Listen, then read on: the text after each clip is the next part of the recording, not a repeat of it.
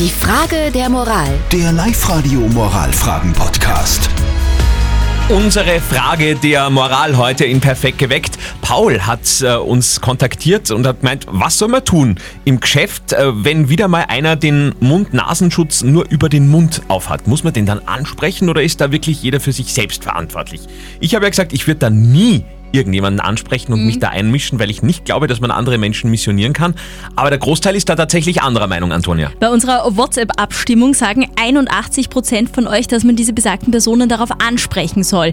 Die Anita zum Beispiel hat uns dazu eine Sprachnachricht geschickt. Also ich finde, die Leute, die gehören alle angeredet, weil es geht um unsere allgemeine Ge- Gesundheit und da müssen wir alle mit da, ob wir jetzt wollen oder nicht.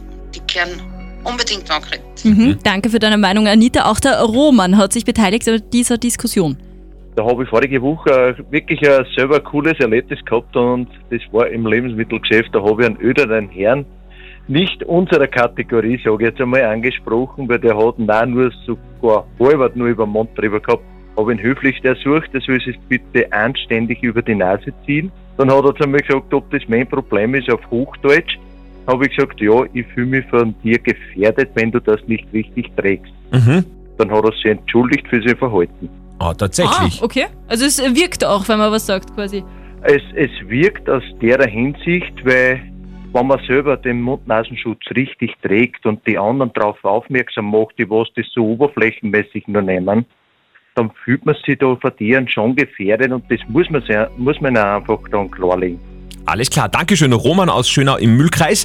Jetzt noch unser abschließendes Urteil von unserem Moralexperten, von Lukas Kehlin von der katholischen Privatuni in Linz. Mittlerweile führt es regelmäßig in den Social Media zu großer Empörung, wenn Menschen sich nicht an die Hygienevorschriften halten. Sicher ist es nicht schlecht, sich zu fragen, was genau zu dieser Empörung führt, wenn man sich selber ständig einschränken muss und andere das nicht tun. Doch unabhängig davon, die Regel ist, sich Mund und Nase zu bedecken. Und wenn es Sie stört, dass die gemeinsamen Regeln nicht eingehalten werden, sollte man dies auch sagen, statt nur innerlich zu grollen.